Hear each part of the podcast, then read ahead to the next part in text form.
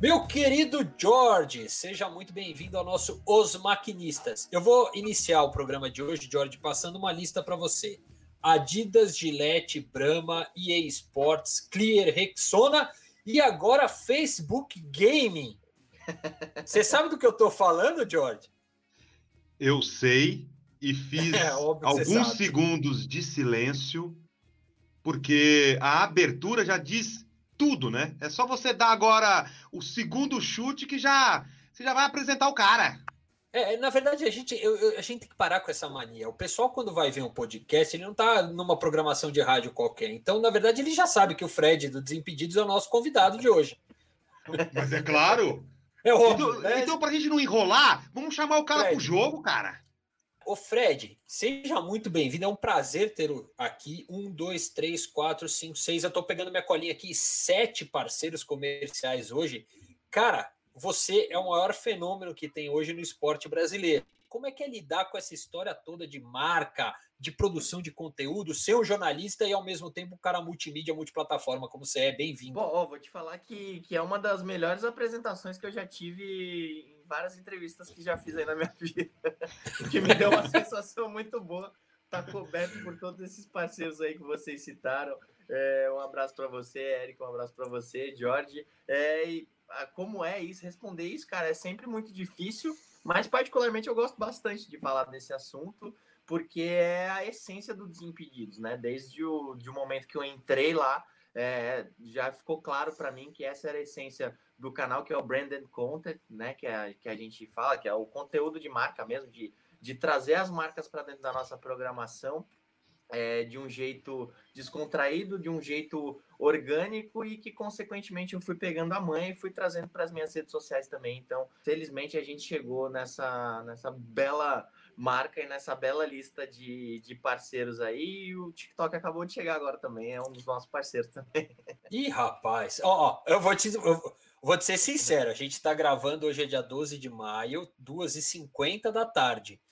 Eu vou pegar aqui, ó. Essa, tro essa lista daqui foi uma troca de mensagens que eu tive agora de manhã com o Sérgio Gandolfi. Não faz nem três horas, cara. Você já fechou o contrato. É, Felipe, e, e, espero que, que na próxima entrevista que a gente faça tenha mais gente aí presente. Não, mas do, do, jeito que tá caminhando, Eric, até o final da entrevista ele vai anunciar mais uns dois, né? Nesse ritmo. Não, também não é assim. Não sou o Whindersson, calma. Bom, ah, você já me deu o gancho para a primeira pergunta ali, aí agora entrando para esse dia a dia dessa rotina. Você falou, eu já não sou o Whindersson, mas, cara, no esporte, obviamente, você atingiu esse patamar de ser hoje talvez o maior influenciador que a gente tem, é, que não seja um atleta. Né, que seja um cara uhum. da mídia, que seja, seja um produtor de conteúdo. Né? Acho que o termo é esse, né? Produtor de conteúdo. É, como, é, como é que é isso, Fred? Como é que, como é que funciona na tua cabeça produzir o conteúdo e ao mesmo tempo ter que ter a preocupação com o parceiro comercial, como, como funciona, né? Cara, hoje para mim é muito tranquilo, Eric. No começo eu, eu não entendia muito bem, né?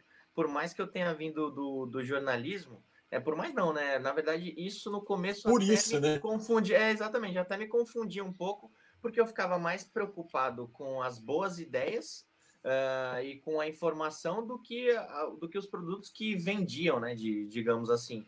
Então, no começo, eu já, assim que eu entrei no Desimpedidos, eu entendi, cara, uma ideia boa é legal? Pô, ótimo, mas só que uma ideia ok, que venda, ela é mais importante. É, não é assim que nós somos mercenários. Gente, todo mundo precisa receber, todo mundo precisa é, ser remunerado. Então eu entendi isso com uma grande facilidade, muito por conta do time excepcional que a gente tem lá no LWB, principalmente por conta do Rafael Grosten, que é meu chefe, que ele sempre me explicou isso desde o começo. Então eu entendi que, bom, é, é legal eu ter uma boa ideia, pô, excelente, mas se eu tiver uma ideia que eu consiga atrelar uma marca, a chance dela vingar, a chance dela ir para frente e a chance dela ser exibida, ela é muito maior. Então, eu entendi isso. Então, acho que minha cabeça hoje ela já funciona meio que automaticamente, assim. Tanto que eu até brinco com, com os meus amigos que trabalham também lá na, na NWB, que tudo pra gente é projetinho, velho. Tudo que a gente tem uma ideia nova, a gente fica muito feliz, né? Quando a gente tem ideias novas, de projetos novos, porque realmente a gente ama o que a gente faz, mas só que na, na, sequência a gente já pensa em qual marca podia ser nossa parceira, qual, qual marca podia estar com a gente nessa hora. Então acho que já virou algo meio natural, assim, nossa cabeça já ter esse, esse intuito, esse de sopetão, assim, a gente já pensa numa marca para estar com a gente logo de cara. É, você, poxa, você é um fenômeno, até a nossa abertura já, já pô, sintetiza isso aí. É, como que você, é, hoje, com o olhar né, do cara é, de sucesso que você é, do grande influenciador que você é, de todas essas marcas, né, é, de um homem de negócios, né? É, como que você hoje você olha o Fred, aquele que começou né, a trilhar essa jornada, e esse cara agora? Como é que você. É o que você faz assim, aquela timeline, né? Aquele overview da, de toda essa sua trajetória. É, você, como é que você poderia sintetizar isso para a gente hoje, com o olhar que você tem é, a partir do que você acabou de comentar? Cara, eu acho que um dos grandes trunfos, até como citei na, na resposta anterior, foi que eu peguei isso muito rápido. É, porque se eu demorasse, talvez eu ia ficar para trás, assim, nem, por exemplo, eu entrei no Desimpedidos, com todo respeito ao Bolívia e o Mil Grau, não é, o canal não tinha um perfil tão comercial assim, porque era um perfil só da zoeira e tinha até um pouco de reiterismo ali, que era o, o perfil do, do Mil Grau e do Bolívia. Então eu entrei numa pegada um pouco mais comercial, tanto que um dos nossos primeiros parceiros lá, um dos não, o nosso primeiro parceiro desde que eu entrei foi a Netshoes. Então a gente já teve essa entrada com marca. Eu entendi que é, achando o equilíbrio ali entre a linguagem que o canal tinha e a aceitação das marcas era uma combinação que podia dar certo. E uma também que me marcou bastante foi a Hyundai, porque assim que eu entrei, a gente estava tentando fechar um projeto com eles e eu lembro que eu que fiz o PowerPoint, eu que fiz a apresentação, fiz os slides, fiz todo um relatório lá para o meu chefe, então isso também foi importante. Então, comple mudei completamente, desde o momento que eu entrei no Desimpedidos até o momento que eu estou agora. Antes eu pensava muito mais em boas ideias do que em conteúdo de marca. Hoje em dia, por conta de toda a estrutura que a gente tem, por conta de todos os funcionários que, funcionários que o Desimpedidos tem que pagar, a gente tem que pensar muito mais em projetos comerciais do que simples boas ideias, entendeu? Mas só que como a gente pegou muito a manha disso, tanto eu quanto todos os apresentadores, como todos os funcionários da NWB, é, acaba ficando algo natural. Então, que nem, por exemplo, eu sempre quis fazer um conteúdo de FIFA, jogando videogame. Uh, eu tive uma ideia, uh, me inspirei através do Dude Perfect, que é um canal da gringa e tal, que eles jogavam FIFA e com um tanque embaixo, assim. Eu falei, cara, isso dá para ser uma baita de uma ideia, vamos fazer isso. E aí a gente trouxe, adaptou para cá, gravei aqui em casa, a gente empurrava o pessoal na piscina. Então a gente pensa numa ideia e como a gente tem parceiros atrelados há muitos anos, a gente já sabe, bom, essa ideia seria legal para Gillette, essa ideia seria legal para eSports, pô, essa ideia para FIFA seria sensacional. É, quando chega um projeto de clear, a gente já sabe como a marca pensa, então acaba sendo algo muito natural mesmo. Que nem, por exemplo, agora estou entrando no TikTok e estou tendo números muito legais. Então, eu acabei de chegar na plataforma, mas já estou começando a pensar, tipo, pô, como é que eu poderia inserir uma marca uh, aqui dentro dos meus conteúdos que não ferisse a minha audiência, né? Que continuasse sendo algo legal para minha audiência, mas que ao mesmo tempo pudesse ter, ter um parceiro de negócio ali também. É, eu acho é que você tocou num ponto que é, é, é, a essência de qualquer empresa, né? Ela precisa ser sustentável. Não é tem isso. como. E, e, como é que é esse teu trabalho, Fred? Pelo que você falou, cara, você tá alucinado olhando conteúdo, produção de conteúdo em todos os cantos. Sim. Né? É, porque o pessoal fala, ah, é fácil ter uma ideia agora que você está no Desimpedidos, agora que você está ali com milhões de seguidores e tal. E convencer as empresas das ideias? Cara, é difícil. Assim, hoje, felizmente, é mais fácil uh, por conta do, do tamanho que eu atingi, do tamanho que o Desimpedidos atingiu. Mas no começo era muito difícil, cara, porque eu ainda acho, acho que vocês podem falar até mais do que eu, que a maioria das marcas ainda acreditam nas, no, nos meios de comunicação mais tradicionais, principalmente a TV. Então, para você convencer as marcas no começo a investir num canal de YouTube que fala de um jeito mais descontraído, que tem um moleque ali apresentando, um cara de máscara, é, era meio difícil, cara. Hoje em dia felizmente a, as marcas estão entendendo cada vez mais o poder que os influenciadores, os apresentadores e os youtubers têm. E, mas só que no começo não era fácil, cara. Hoje em dia, assim, é, é, que, como eu falei, a gente já tem parceiros muito bons dentro dos Desimpedidos, mas óbvio que quanto mais melhor. E não é assim, tipo, nossa, porque a gente quer mais dinheiro. Não, porque quanto mais parceiros, mais chance a gente tem de fazer um material de qualidade, entendeu? Por exemplo, se não fosse o parceiro como a EA Sports, a gente não poderia fazer um vídeo tão legal tão bem produzido quanto é o, o FIFA em casa. É, a gente não teria acesso a campeonatos através da Adidas, através da Gillette, através, enfim, é, é, é, tudo, é meio que uma roda, assim, não é só, a gente não está pensando só na gente, a gente pensa na nossa audiência também para gerar um conteúdo legal. Então, é mais ou menos né, nessa linha aí, cara. Não é fácil. é, toda vez a gente quer trazer marcas novas, é, a gente tem uma estratégia de entender qual é a missão, qual é a mensagem, qual é a mensagem que a marca quer passar é, para o público, e aí a gente tenta adaptar um conteúdo nosso para tentar entregar essa mensagem também, como eu sempre digo, sem ferir o nosso conteúdo e sem ferir nossa audiência. Ah, é, até em cima do que você acabou de colocar agora, ah, pô, super interessante, cara, essa visão. É, só para que a, o nosso ouvinte ele consiga entender, pô, essa sacada aí, tudo que você comentou é show de bola você tem um conteúdo ou uma grande, uma grande ideia, né? Uhum. E isso tem que se transformar num negócio, né? Dentro do timing entre a ideia e o negócio, né? Se ele vai virar ou não. Vocês hoje já têm, assim, um, uma, uma noção de tempo? Do tipo, ó, oh, meu, essa ideia a gente já trabalhou, a gente apresenta. Como é que, como é que funciona essa gestação? Até para quem está nos ouvindo entender um pouco. Porque, meu, é, são tudo que nem você falou, a gente vai trabalhando, vai tentando integrar as marcas.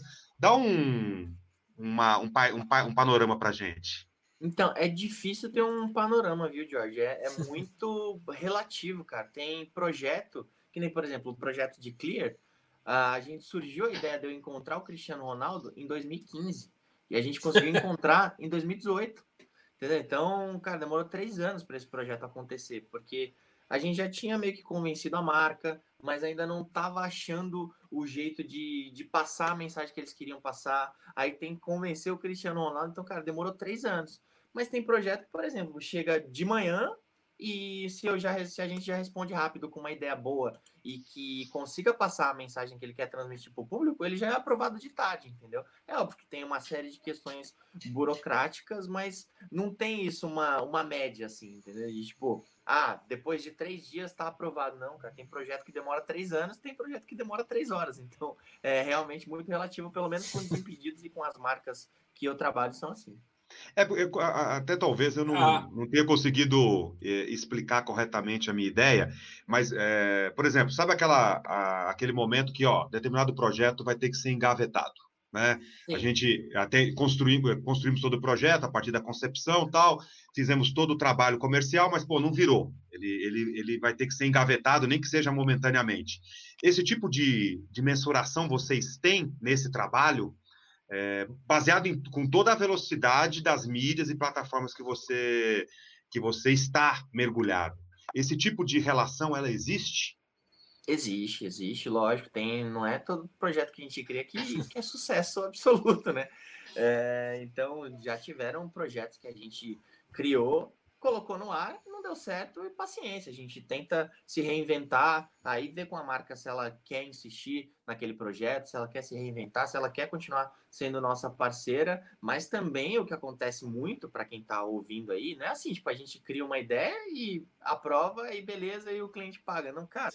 Tem a maioria, maioria não, vai, mas boa parte a gente cria um projeto, faz apresentação, faz reunião simplesmente não é aprovado, entendeu? Então já cansei de, tipo, de chegar a briefing para mim, tipo, ó, sei lá, a Armarinhos Fernando tá querendo investir no, no Desimpedidos ou no seu Instagram. Aí você vai lá, desenha todo um projeto, pensa como é que como é que isso vai ser desenvolvido, como que isso vai ser exibido, faz reunião, manda para eles e eles simplesmente não, não aprovam e, e, acontece, entendeu? Faz parte do jogo. Isso daí é um ponto interessante. A gente ouve muito mais não do que sim, muitas vezes, né? Ah, lógico. É, não, não tem como. Como é que como é que funciona, Fred? Vocês, vocês vão atrás ainda de muita empresa?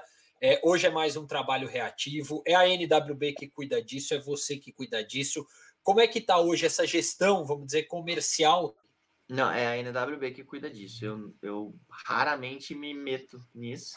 é assim, tipo, mas como eu sou uma das cabeças criativas lá dentro, por exemplo, se eu estou desenvolvendo um projeto, como é esse caso do, da eSports que eu citei, eu já aviso o departamento comercial. Ó, bate lá na porta da, da eSports para ver se para ver o que, que eles têm lá. Nem, por exemplo, ah, a gente foi gravar a série. Pô, que, que conteúdo de marca podia ser feito de forma orgânica? E aí foi o YouTube foi atrás da, da Netshoes. Então, não sou eu que faço essas reuniões. Uma ou outra, às vezes, eu, eu me apresento, porque eu gosto também de de estar presente, gosto de ser cada vez mais esse cara de, de negócios, porque eu amo apresentar, amo fazer o que eu faço, mas eu sinto que conforme o tempo vai passando, talvez eu queira ter mais essa visão empresarial do que mesmo de eu, eu, eu acho que eu prefiro é, entender como planejar como a roda gira do que eu mesmo ir lá e, e girar a roda e, e, apresentar, sabe? Então acho que estou indo cada vez mais para esse lado.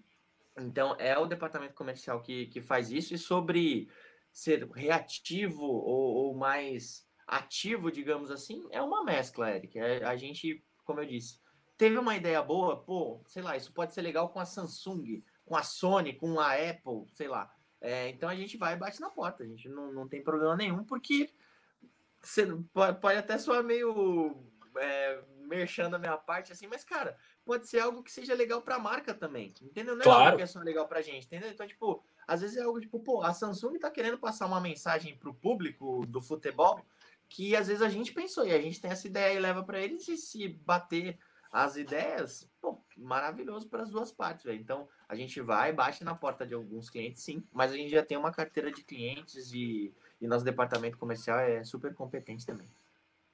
É, você falou é, em algum determinado momento agora da, da sua última resposta uhum. é, sobre processo criativo, né?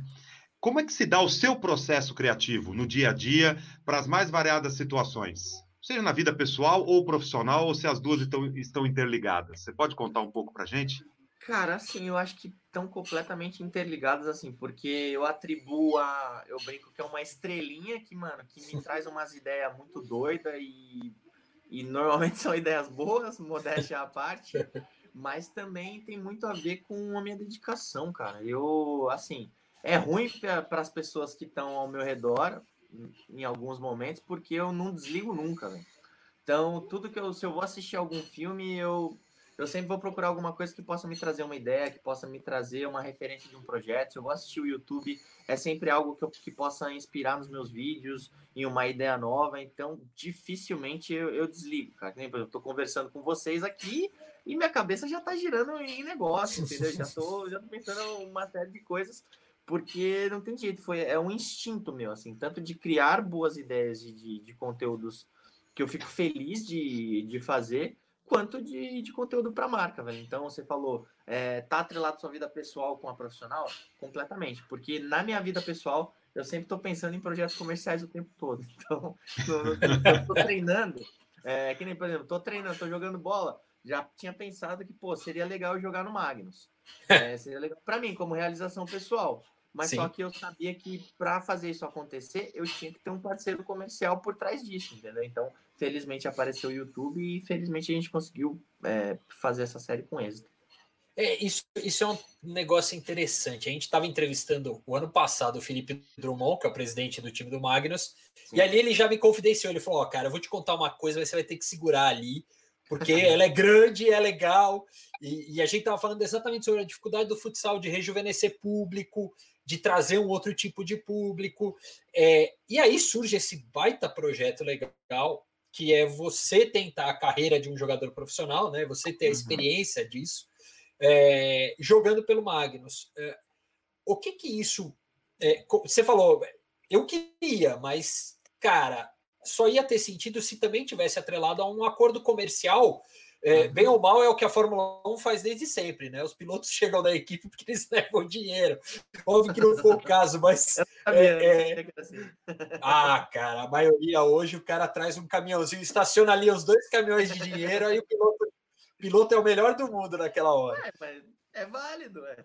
É válido. Uhum. Como, é que, como é que foi essa tua experiência aí, Fred? É, pensando é, é, você falou, cara, você tinha conseguia ter ideia no meio do treino. Como é que como é que funcionou isso? Porque foi uma experiência completamente nova e a gente está podendo acompanhar agora no YouTube isso. Cara, completamente nova, assim. É... Eu atribuo muito a uma série de, de pessoas que me ajudaram muito nessa jornada, assim, mas ela nasceu até de uma brincadeira, assim, do, eu fui jogar um super clássico, que é um projeto comercial do Desimpedidos, lá em Sorocaba, é, e aí eu joguei bem naquele dia e os jogadores falaram meio brincando ali, tipo, pô, tem que trazer ele pra gente, porque eles estavam assistindo o jogo na, na arquibancada, falou, pô, tem que trazer o Fred para nós e tal. E aí, pô, dentro de mim, pô, sempre foi meu sonho ser jogador de futebol. falei, pô, podia ser verdade, né? E aí fiquei quieto, porque talvez se eu falasse para alguém isso, o pessoal falou, não, falei, tirando, né? Com 29 anos na época, você querer ser jogador profissional, você tá de sacanagem. E aí eu fui gravar um desafio com, com o Magnus, e o Rodrigo me fez esse convite. Ele falou: pô, você, o nosso presidente está com umas ideias doidas, o Gui aqui do marketing também está com umas ideias doidas. Seria muito legal se você viesse jogar aqui com a gente. Eu falei: rapaz, não, não, não brinca comigo. Não aí, fala duas vezes. É, então, não fala duas vezes. E aí calhou que o YouTube Originals, ele está querendo é, difundir, o YouTube Brasil, né, tá querendo mostrar, tá querendo exibir para o grande público essa plataforma de Originals, né? Então eles procuraram a gente para fazer uma série, então foi quando casou a ideia. Então é um projeto que, obviamente, por trás tem uma série de marcas, tem uma série de objetivos do, do YouTube. Eles buscaram o Desimpedidos e a gente já tinha essa ideia. E fora, uh, além disso, como você falou, que conversou com o Felipe Drummond, pô, a exposição do futebol, do, do futsal, aliás, a exposição uh, da marca Magnus também. Então, cara, então tem muita gente por trás disso. Foi um projeto que tá dando muito certo, né? Porque não, não acabou ainda, ainda tem mais quatro episódios, é, se eu não me engano.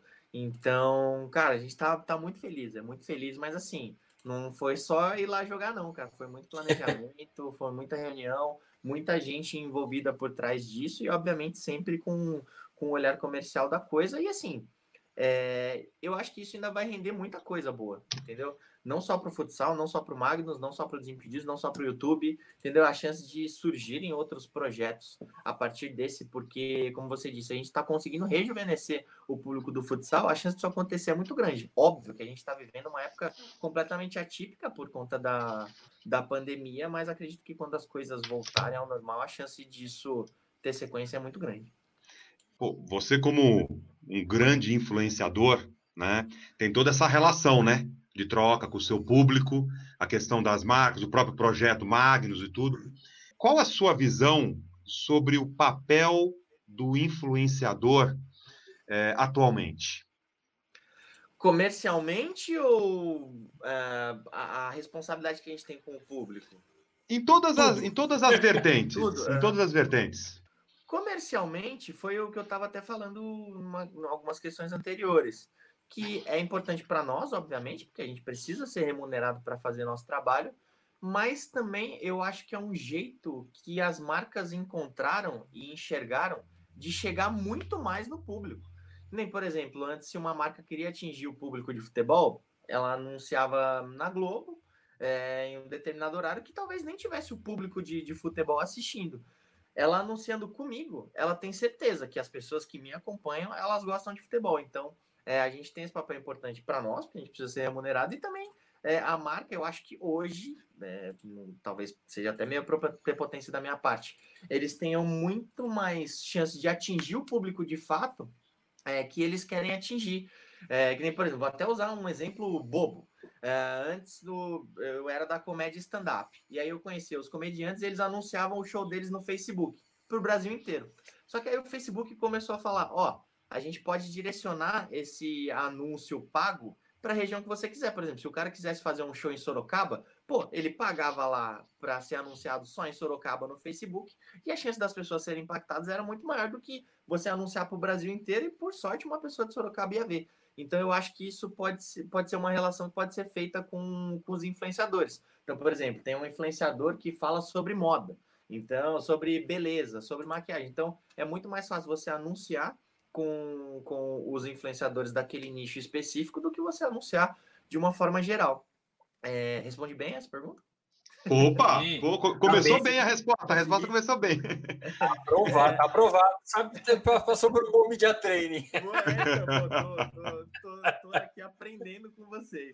É, e, e, sobre essa questão da, da responsabilidade, eu, particularmente, tenho muito noção disso. Ainda mais porque a gente lida muito com o público jovem, com o público infantil também. Então, eu sei que qualquer atitude minha, qualquer palavra minha, ela pode significar muita coisa para quem me acompanha. Então, eu tenho sim essa responsabilidade, uh, tenho ciência disso e cada vez mais eu tento uh, me especializar, tento ter cada vez mais propriedade naquilo que eu falo, entendeu? Principalmente eu, que acredito muito de ter a missão de passar a mensagem de um, de um, futebol sem preconceito, de um futebol sem violência. Então, cada vez mais eu tenho que ter mais propriedade sobre isso e tenho que ter cada vez mais cuidado com as coisas que eu falo e, e afirmo por aí, porque realmente o meu pensamento pode acabar virando o pensamento de tantas crianças e tantos jovens que, que acompanham o nosso trabalho. Você é um cara hoje que, quando fala, quando publica alguma coisa, enfim, tem uma, uma amplitude muito grande. E isso vale para o lado bom, com as marcas entrando e participando, Exato. até para quando você fizer alguma besteira, cara, Sim, lógico, prepara, né? Uhum, é, como é que isso, isso para mim, pelo menos, e eu lembro, eu, eu, participei contigo, acho que você nem vai lembrar, do jogo no Mineirão faz dois anos, aquele uhum. joguinho de final de ano. Sim, e, e, me chamou a atenção, a gente estava na mesma van lá com o Cafu e tudo mais, e me chamou muito a atenção esse teu jeito. Você é um cara ali tava tranquilo, tava no meio da galera toda e tal. E, e, eu lembro que a gente voltando desse jogo, você não tava, tava rolando uma festa no Mineirão, voltei antes com a minha mulher, a gente chegou no hotel lá, que a gente tava em BH, era umas 10 e meia, 11 horas da noite. Uhum. E tinham três meninos, meninos mesmo, 10, 11 anos de idade, te esperando. A gente desceu da van, ele olhou e falou: Putz, que é esse gordo careca chato aqui, né? o moleque olhou e falou: Caramba, ele me perguntou: Ô tio, você sabe se o Fred tá aí? Eu falei: Putz, ele ainda ficou lá, né? É, como é que é essa tua. é, eu, eu, eu, eu, eu não posso dizer nada. Acho que o menino, coitado, não conseguiu te encontrar. É. Mas é isso. Como é que é esse cuidado que você tem que tomar nessa, nessa hora de, de representar mesmo um papel ali de formação para as crianças? Como é que é isso? Cara, honestamente, Eric, assim, para mim não é uma dificuldade tão grande assim. Óbvio que é ruim eu ter que calcular cada palavra que sai da minha boca o tempo todo. Mas é o preço que se paga, entendeu? Eu sempre quis ser famoso, sempre quis uh, ser reconhecido pelo meu trabalho, sempre quis passar minha mensagem para o maior número de pessoas possível. Então é, é o preço que eu tenho que pagar. Mas assim, sinceramente, eu sou um cara que eu não preciso esconder alguma coisa, entendeu? Tipo, eu não preciso moldar um comportamento meu por conta do público que eu tenho. É que nem, por exemplo, pô, sou adulto, tenho 31 anos, eu gosto de beber com meus amigos, gosto de sair. Não vou ficar mostrando toda vez enchendo a cara, tá? Porque isso é um momento particular meu e um momento que eu tenho que estar tá ali com os meus amigos e eu sei que eu posso influenciar as crianças a, tipo, nossa, pô, se o Fred bebe, eu bebo também. Tipo, não, calma. Aí é, aí é uma, uma coisa que você tem que ter com seu pai, que uma hora certa na sua vida vai acontecer. Então, sim, não tenho que esconder muita coisa não da minha vida. Então, é, isso é algo que no começo, óbvio que assusta, porque as pessoas estão comentando sobre você o tempo todo, as pessoas estão te julgando e estão te avaliando o tempo todo, e tem ainda um grupinho que nem, por exemplo, se um dia eu fizer uma besteira, é... não é assim, se eu fizer uma besteira e mostrar a besteira, tem gente que fica, parece que tem um monte de urubu. Procurando, né? assim. né? É, cara, entendeu? Então, tipo, fica procurando, tipo, olha, o Fred falou tal coisa. Ah, então quer dizer que ele é a favor disso, é contra aquilo, não sei o que. Nossa, vamos, vamos matar ele. Nossa, cara, já, já passei por algumas situações, óbvio que nenhuma polêmica tão gigantesca assim, mas sempre tem uns. Como é que eu posso definir? Uns detetives ali, cara, que estão procurando. Não é assim, por exemplo, se eu ofender alguma classe, alguma minoria, sei lá, pô, obviamente eu tenho que ser, tenho que ser julgado, julgado por isso mas só que agora você ficar procurando alguma coisa somente para prejudicar outra pessoa, cara, aí eu já acho que, que é totalmente diferente, entendeu? A pessoa ela não está nem preocupada em defender a minoria, ela está preocupada só em atacar o influenciador. Aí eu discordo totalmente, não tenho o mínimo respeito por essas pessoas. Você, você falou em determinado momento, que é numa das suas respostas para o Eric, sobre essa relação com os fãs, né? É, você, muito provavelmente, assim como todos nós, né? Já tivemos nossos ídolos. Né? Então a gente. É, você estava do o famoso do outro lado do balcão, né? Você já foi uhum. fã e teve seus ídolos, como ainda deve ter, eu, Eric também, isso faz parte. Só que hoje você é, é ídolo de muitas pessoas. É, como é que é, é hoje é o seu olhar para o fã? Você que já foi fã e ainda deve ser de determinados, é, seja atletas ou cantores, não importa. Como é que é essa o seu olhar hoje? O olhar para aquele fã que se aproxima de você? Cara, é um olhar de, de gratidão, assim, justamente por, pelo que você falou. Eu, assim, eu acho que eu devo muito às coisas que eu conquistei às minhas referências, cara. Eu sempre fui fã de muita gente, velho, de, muita, de muitos jornalistas, de muitos apresentadores, de muitos humoristas, de muitos jogadores, é, de, mano, de, de tudo, cara. Então eu sempre admirei muito as pessoas, então eu acho que eu sempre sugava, no bom sentido, um pouquinho de referência ali das pessoas para formar minha personalidade e para formar minha personalidade profissional também. Então, assim, eu ainda sou fã de muita gente. Muita gente. Fico, fico feliz demais de, de encontrar essas pessoas até hoje. É até estranho quando eles me tratam de igual para igual. igual. Mano, como assim? Tipo, não, sabe? Tipo, sei lá, uma vez eu tava, fui jogar um jogo festivo, o Robinho pediu para tirar uma foto com os filhos dele. Eu falo, não, tá, tá errado isso aí, tá, tá completo. o mundo tá do avesso, não, não existe isso. Esses dias ele me mandou um vídeo assim, tipo, pô, meus moleques estão te assistindo. Assim, eu falo, mano, que isso? Nunca, nunca vou receber isso de forma normal, sabe? Nem, por exemplo, o Falcão, pô, hoje em dia é meu irmãozão. Mas toda vez que chega uma notificação dele assim, eu dou uma tremida. Então, por saber muito o valor de, do contato com, esse, com o seu ídolo, eu tento retribuir o máximo que eu consigo. Que nem, por exemplo, óbvio que não dá para eu responder todas as mensagens do meu Instagram, mas todas as pessoas que eu encontro pessoalmente, cara, é, isso eu aprendi com o Kaká, que é muito louco também, né? O Kaká me ensinar como lidar com os fãs. Porque no começo eu ficava meio tímido, né? Eu ficava tipo, pô, tirar foto, pô, beleza, vou tirar tal. É, mas só que as pessoas me veem no vídeo, no meu Instagram, não de forma tímida, não eu falando tranquilo. Então, é, às vezes as pessoas ficavam até chocadas, tipo, nossa, você é meio quietão, né? Eu falei, pô, não, sou, sou mais tranquilo, tipo, não vou ficar gritando como é que eu tô, como eu tô no YouTube o tempo todo. Então o Kaká me ensinou que assim, para você, na, como ídolo, vai ser só mais uma pessoa. Mas para aquela pessoa vão ser os 30 segundos que ela nunca vai esquecer na vida. Então você tem que fazer como se seja com, com que esses 30 segundos sejam os 30 segundos mais felizes da vida daquela pessoa. Então eu aprendi muito com isso.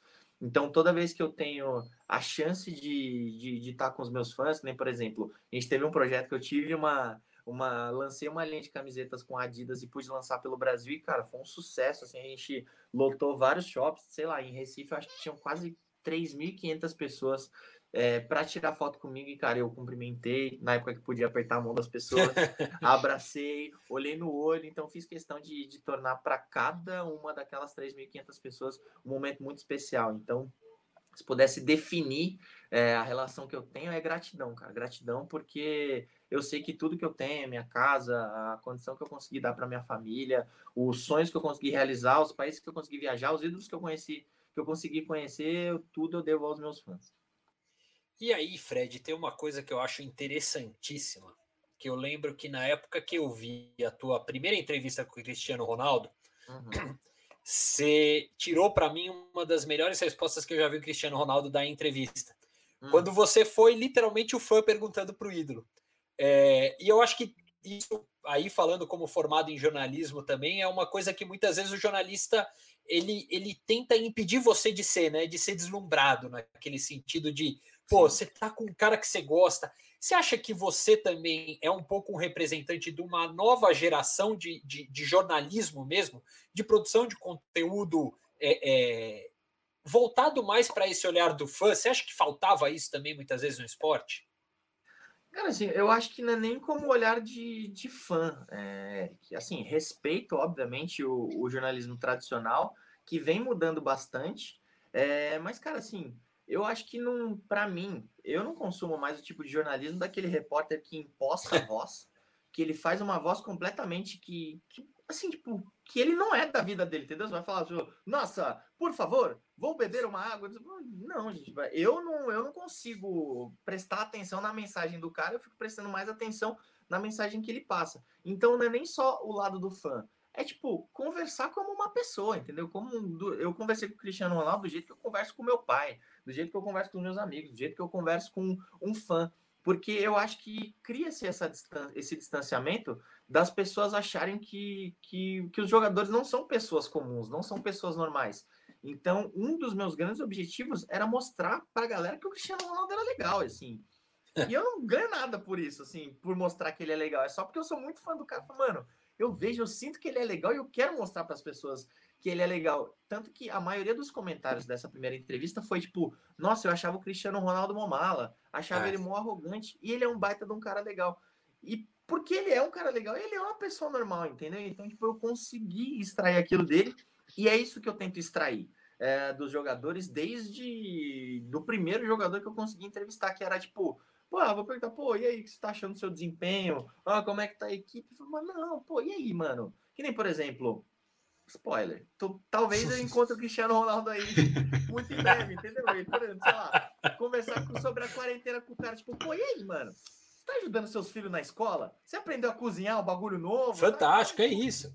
É isso, entendeu? Sensacional, é isso, sensacional. Nossa, o que você achou da paralisação do futebol? Tipo, talvez tenha que perguntar, talvez, mas não, para mim o que vai ser mais legal é isso. Pô, e aí? Entendeu? Você aprendeu a, sei lá, fazer box, pilates, você joga um videogame, entendeu? Porque é, é isso que eu quero extrair dele, entendeu? Tipo, é, tem a informação, mas só que é a informação mais em pessoal fora do esporte, entendeu? Para aproximar a pessoa. Então, acho que quando você aproxima o ídolo das pessoas que estão assistindo, a chance do, desse conteúdo ficar muito mais interessante ela é muito maior. Você, você falou aí do, de uma dica que o Kaká te deu, né? né? Nesse relacionamento com, com os fãs. Quais foram os maiores aprendizados no seu contato com o Cristiano Ronaldo? Aprendizado? Cara, olha, nunca tinha parado para pensar nisso assim, porque eu estava muito mais focado em oferecer algo para quem estava assistindo do que eu mesmo para do que algo para mim assim. Eu o que mais levo para minha vida é que eu sempre admirei o Cristiano Ronaldo pela determinação dele, pelo quanto ele se dedica no trabalho, o quanto ele luta cada dia para ser melhor naquilo que ele faz. E eu adotei isso para minha vida, me inspirando muito nele, e também, obviamente, por, por identificação. Então, conseguir conversar com ele e ver, tipo, olhando no olho, assim, tipo, Cris, é isso mesmo, mano? Você é dedicado, você, mano, você é o último a sair da academia? Qual, qual que é a fita? Conta para nós. E ele fala, ah, é isso, cara, é acreditar no trabalho, é determinação, fazendo as coisas, é, sempre sendo uma pessoa do bem, você vai conseguir falar, mano, caramba, que da hora que, ele, que eu consegui constatar isso olhando no olho dele e que bom que tem outras pessoas para assistir isso e inspirar essas pessoas também, entendeu? Para que cada vez mais tenham pessoas mais determinadas, pessoas que batalham para que as coisas aconteçam na vida delas. Então eu tinha. Eh, não, desculpa isso, tô parecendo meio mal da minha parte, mas eu acho que eu tinha muito mais a oferecer para as pessoas que estavam assistindo, e até também porque muita gente não levava tanto o trabalho do Desimpedidos a sério, e até o meu também, o pessoal, ah, vai, é humorista, ah, não sei o que, ah, vai fazer palhaçada, vai fazer. Não, não cara, sou jornalista, é, classifico que eu faço entretenimento esportivo, o meu trabalho é muito sério, eu me, eu me especifico muito por isso, eu batalho bastante é, para isso, e ali eu consegui mostrar que, mesmo não sendo um jornalista é, tradicional, eu consegui extrair uma série de perguntas e, e respostas que o Cristiano Ronaldo nunca tinha dado para jornalista nenhum do mundo. É, e esse eu acho que é o ponto, Fred. Eu, eu, eu, considero muito. Eu já acompanhava o Desimpedidos, achava muito legal, divertido, uhum. diferente. Tô longe de ser o, o, o, o público-alvo do canal. Não, é, é, então, mas, mas assim, eu, eu olhava muito como jornalista. Cara, isso aqui é um jornalismo diferente, é legal, uhum. né? É, é, como é que. É, é, e eu acho que você tocou num ponto que, para mim, foi aquela sensação, acho que você traduziu muito bem foi meio um ponto de virada também do próprio canal e teu na carreira aquela entrevista? Cara, mais ou menos, Eric. Assim, a gente já estava com o nome bem estabelecido. Sim. Eu também estava com, com o nome bem estabelecido, mas é óbvio que a proporção ela é gigantesca, entendeu? Porque antes, é, as pessoas que me conheciam, 90% eram fãs do Desimpedidos.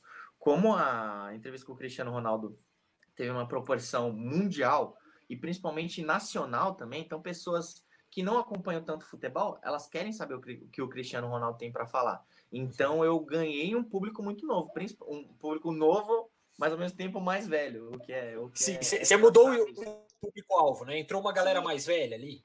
Entrou, lógico, entrou. Não, assim, a gente nunca teve um público-alvo. Então, eu sempre fiz as coisas que eu acreditava, que o Desimpedidos acreditava.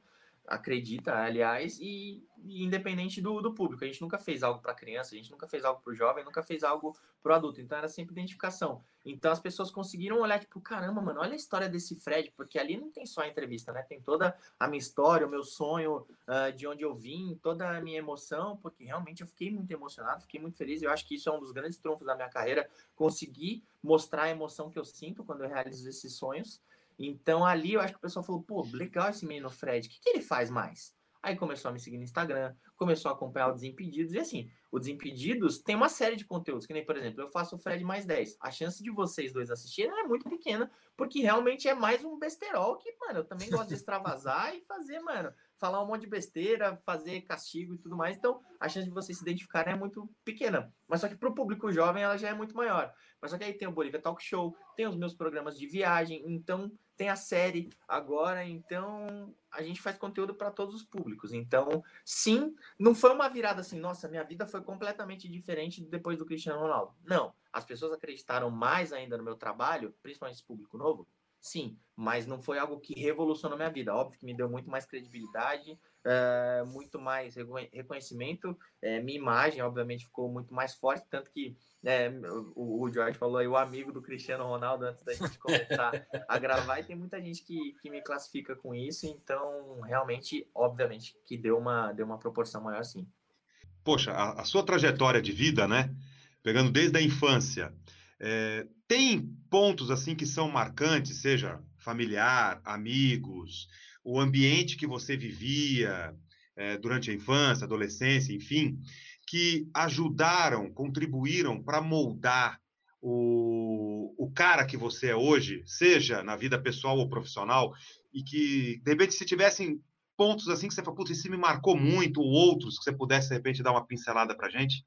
Não, sem dúvida, cara. Sem dúvida, eu acho que essa é a grande parte da minha essência, assim, porque eu nasci e meu pai já colocou uma bola de futebol no meu berço, então eu sou muito grato ao meu pai por ter colocado futebol na minha vida e, e por ter me apaixonado pelo futebol, né? Meu pai já torceu para, sei lá, três times na vida dele o que até me ajuda nisso hoje de não ter, de não ser tão clubista, de não ser tão porquinho como eu falo assim, de, de ser palmeirense, porque ele, ele me ensinou a amar o futebol, ele não me ensinou a amar um clube específico, tanto que meu pai é corintiano, eu sou palmeirense.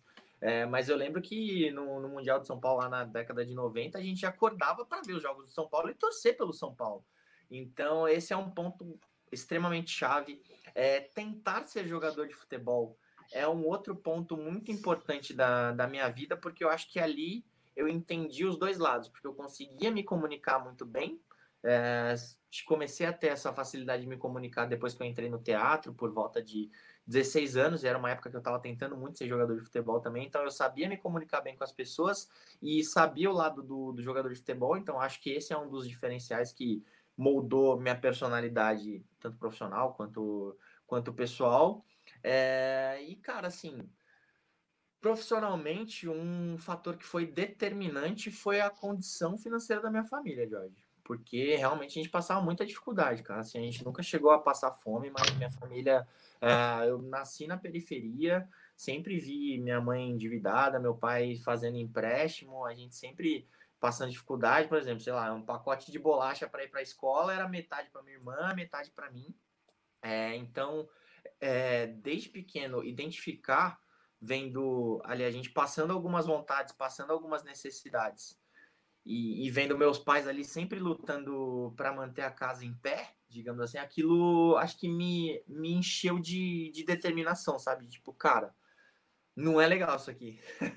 é, tem muita gente que passa por isso, mas, cara, eu não quero que, que minha família passe nesse perrengue o tempo todo, então eu vou lutar, vou batalhar, vou fazer de tudo para que eu mude é, essa nossa condição. Pode ser que pode ser que, que não aconteça? Óbvio que poderia, né? Tudo, tudo é um risco na vida. Então, felizmente eu consegui mudar isso. É, minha família não passa mais necessidade.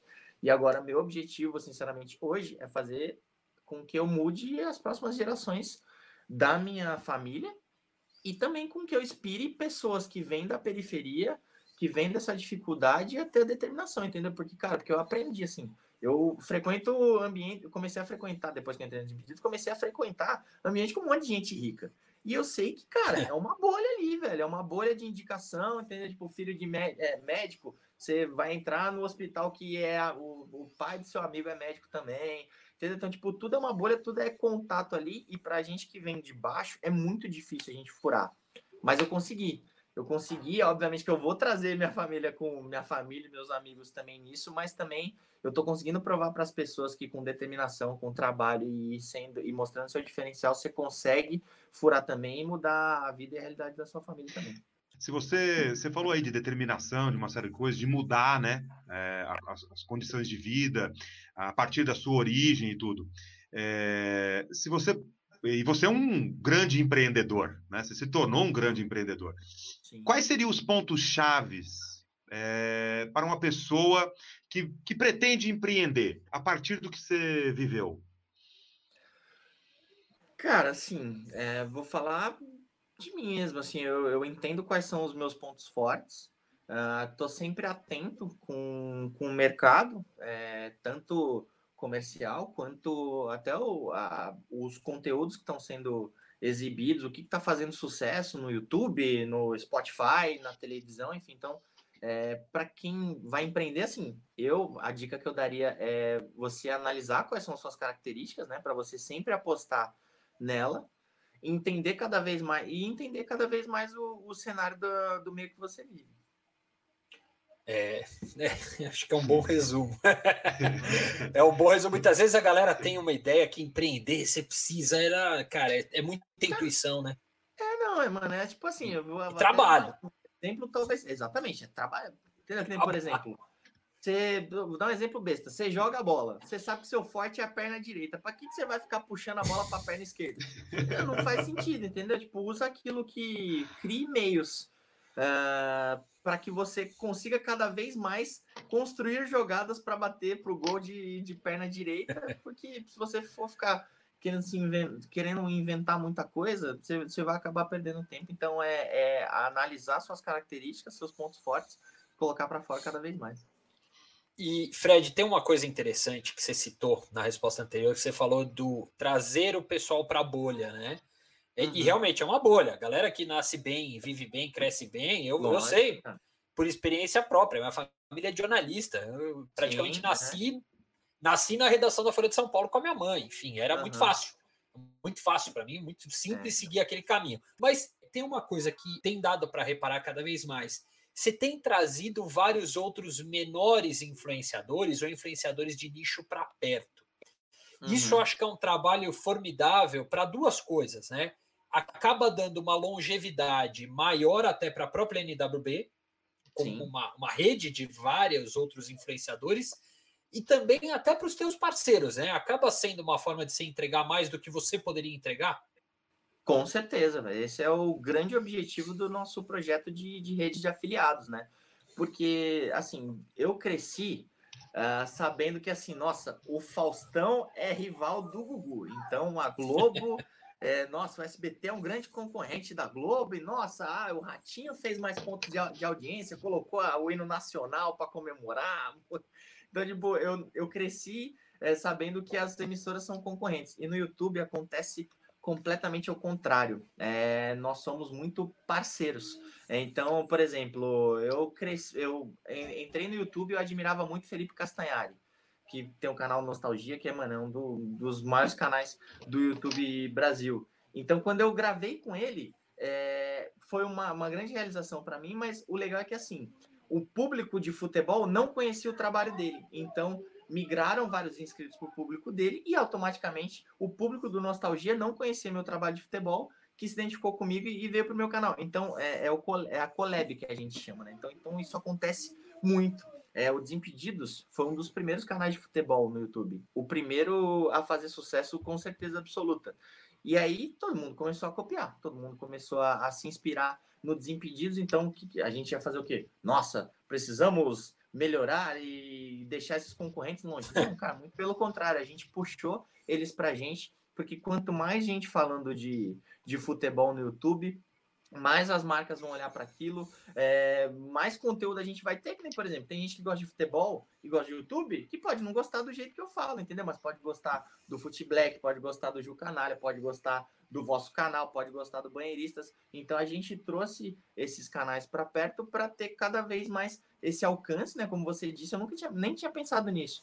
Para dar uma vida útil maior para o nicho que a gente tem que é o futebol no YouTube, e, consequentemente, é, atingir as marcas. Que, por exemplo, tem um, um projeto do nosso lá que é, é, sempre um, é sempre um blast de divulgação. Então, por exemplo, a gente foi divulgar uma campanha da Ultragás. Ao invés deles uh, fecharem um projeto comigo, sei lá, vou falar um valor hipotético, por 20 mil reais, é, e entrou esse dinheiro para a NWB, é, eles puderam divulgar esse projeto com uma série de outros influenciadores, então eles investiram muito mais dinheiro nisso. E, consequentemente, a gente atingiu muito mais pessoas, porque todos os influenciadores da NWB, eles conseguiram, eles fizeram parte desse projeto e divulgaram a marca deles, que nem, por exemplo, agora com a própria série, que tem um valor comercial, é, que a gente tem de divulgação, um valor de divulgação que a gente deixou lá do budget do projeto, que é pagar para os influenciadores divulgarem a série, entendeu? Então, ao invés de ser só o Desimpedidos divulgando, não, todos os canais, todos os afiliados do Desimpedidos estão divulgando isso também, o que aumenta a chance das pessoas assistirem o conteúdo. Até em relação a tudo que a gente está vivendo, né? Nesse momento aí de pandemia, todo mundo quarentena, o online bombando, né? Online bombando mais do que já estava. É, qual a, como como um cara que está no mundo digital, como um cara com essa visão de empreendedor, né? Uhum. influenciador, entre outros pontos tão importantes que você abordou aqui com a gente. É, qual o futuro, esse futuro que está batendo a nossa porta aí pós-pandemia, é, que você observa como tendência em relação a todo o meio que, que você transita, o que você observa, percebe, seja no digital ou no offline, o, o que, que você tem sentido aí, o seu, a sua intuição, o seu feeling? Cara, difícil, hein, George? Difícil porque a gente não sabe quanto tempo vai durar, né, cara? Isso é isso é extremamente preocupante, que nem, por exemplo, vou, até falar primeiro do, do meu conteúdo. É, quando aconteceu a pandemia, a gente não podia mais gravar na rua. De domingo, o quadro era o desafio do Fred, que eu desafiava os jogadores no campo. Aí eu falei, bom, pelo menos eu tenho oito semanas garantidas aí de, de um conteúdo de, de alta qualidade. Agora eu já. Mano, tipo, tem mais quatro semanas e eu não acho que o mundo vai voltar ao 100% ao normal em quatro semanas. Seria maravilhoso. Então eu já tô me coçando, cara. Já tô pensando em, em projetos novos e assim. Desculpa, mas essa pergunta eu não vou conseguir responder. Mas, olha, eu gostaria muito de ter essa resposta, cara. Assim, Sensacional, cara. Realmente o, o, o mundo vai mudar muito, cara. Eu tava até vendo uma live do Castanhari e ele falou, cara, vai mudar desde coisas pequenas até coisas grandes, assim. É, por exemplo, muita gente vai parar de fazer reunião presencial. A gente entendeu Opa. que os calls que o Zoom, essa maravilha toda, não aguento mais Graças a, a Deus. tela do Zoom. é, a gente vai falar, cara, por exemplo, aqui em São Paulo, é um trânsito ridículo. É, para ir para uma reunião, a gente demora 50 minutos, uma hora, uma hora e meia para se deslocar na cidade. Agora a gente vai entender, tipo, cara, para que, que eu vou precisar atravessar a cidade, pegar uma hora e meia de trânsito, sendo que eu posso fazer uma videoconferência com a pessoa? Então, vai otimizar, talvez, espero que diminua o trânsito, é, enfim, sei lá, o que eu até ia falar do Castanheira que eu tava vendo uma live. Ele falou, cara, vai mudar a nossa relação com o corrimão. A gente não vai olhar mais pro corrimão com os mesmos olhos, sabe? Nossa, passou um ali. E é muito louco, porque, por exemplo, a gente gravou a série em janeiro, fevereiro e março. E, pô, a gente faz gol, comemora, aperta a mão, se abraça, se assiste meio tipo, ih, nossa, olha lá, eles estão se encostando. Mas... Então, cara, de... olha, Jorge, gostaria de de, de ter essa resposta. Quem sabe eu não te mande no WhatsApp depois de alguns dias como é que tá a minha intuição, mas, cara. ah, legal. Extrema... Vai ser um prazer, viu? Vai ser um prazer receber a sua resposta, cara, porque. É, meu, resposta mais, Ninguém sabe, sincera, né? Humana, né? Impossível, né, Eric? Porra, cara, é, que legal, cara. Eu sou, cara, não, assim, tem... eu sou, me considero uma pessoa extremamente otimista, mas atualmente tá difícil, cara. Que nem, por exemplo, todo mundo falando, nossa, não vejo a hora de ir pro estádio ver meu time, não, não vejo a hora de ir numa festa. Cara, esquece, velho. Esquece, porque esse ano, enquanto. Ou a não ser que saia a vacina, entendeu? Porque enquanto tiver uma pessoa que possa ser infectada, cara, vai ser, enfim. É, Melhor não é, correr risco, né? É isso, cara. Então, esse ano esquece. Você que tá ouvindo aí, você acha que você vai assistir no estádio seu, seu time esse ano? Acho pouco provável. Espero que eu, que eu esteja enganado. Legal. É o momento George, Eric? É o, é momento, o momento George? George? É o momento George. Esse cara resolve sempre fazer algumas perguntas meio cabeça. Vai mais uma agora. a gente tem, a gente tem o, o nosso tradicional, já podemos chamar de tradicional, quadro que fecha o, o, o nosso podcast, né? o momento George. Mas você que tem que falar, Eric, como é que você fala? Momento George. Eu ainda não criei a vinheta. Não deu tempo de criar a vinheta, cara. É assim, tá bom. É, cara, é, sem, sem resposta burocrática, protocolar, assim como você foi a entrevista inteira, cara. Uhum. O que é sucesso para você? Sucesso é ser reconhecido pelo seu trabalho. Não vou ser hipócrita de falar que, que a parte financeira conta também, porque você ser só reconhecido e não conseguir converter isso em, em uma situação financeira favorável para você, talvez não fizesse muito sentido, porque você precisa melhorar sua vida, você precisa é, aumentar os seus. Não precisa, né? Tipo, é legal você ter, ter uma casa mais confortável, é, dar uma condição melhor para sua família. Então, acho que sucesso é isso: ser reconhecido pelo seu trabalho, ser referência no seu trabalho, que foi o que eu consegui atingir também, e conseguir converter tudo isso uh, na questão financeira. E outro ponto que eu lembrei agora também, conseguir mudar as vidas da, das pessoas para melhor, que também não faria muito sentido fazer tudo isso, conquistar tudo isso que eu conquistei, se fosse só para mim, se fosse só para minha família. Então, é, eu, me, eu sou uma pessoa muito mais realizada porque eu consigo tornar as pessoas melhores também. Fred, obrigado demais, cara. É, acho que foi uma entrevista, como a gente comentou antes de começar, né? É um, um assunto um pouco diferente daquele que você está tratando quase sempre no dia a dia, nas entrevistas que você faz, que eu acho que tem um. É, é, juro para você, faz uns dois anos demorou três para você entrevistar o Cristiano Ronaldo, mas já faz uns dois anos que eu falei, um dia eu quero entrevistar esse cara para entender esse negócio, que para mim você traz uma nova mentalidade, junto com o Desimpedidos NWB, é, trazem uma nova mentalidade mesmo para a produção de jornalismo, né, jornalismo uhum. no esporte, que foi a área pela qual me apaixonei desde pequeno, sempre fui e gostei. É, parabéns pelo trabalho, brigadão aí pela, pela atenção, esperamos poder falar várias vezes contigo aí ao longo do tempo. Muito obrigado, viu, Fred? De coração. Pô, eu que agradeço, cara. Um prazer falar com vocês. É um prazer aprender com vocês também, é, de ouvir nas perguntas. De, já vou querer ouvir os outros podcasts também, Boa. porque a gente vai num. É, é essa constância de, de sempre ter cada vez mais aprendizado. E eu gosto muito de falar desse assunto. E tenho poucas oportunidades para falar disso, porque realmente as pessoas acham, tipo, ah, a vida de pensador é fácil. Ah, ele só vai lá, faz as gastas dele. Não, cara, tem todo tem toda. Tem muito trabalho por trás disso. E, e aquilo que eu, que eu tava até falando recentemente, de, de inspirar as pessoas também, cara. Das, porque eu acredito que eu cheguei onde eu cheguei por ter muitas referências, por ouvir muito as pessoas que eu admirava. Então, espero ser uma dessas pessoas que, que inspiram outras pessoas para conseguir atingir seus objetivos aí e seus empreendimentos também, porque, obviamente, não podemos deixar o dinheiro de lado nunca. Nunca, sem dúvida. A máquina do esporte ela precisa girar. É, e o Fred, já que o Fred falou, ó, os maquinistas, toda quarta-feira um episódio novo, diariamente esporte.com.br. No YouTube a gente está ainda só com as lives de segunda-feira, mas daqui a pouco a gente consegue retomar o canal, faz parte do processo aí de construção. Fred, valeu, obrigado, velho. Fechado, obrigadão, meus queridos, um abraço aí. Valeu, valeu. abração, Fred.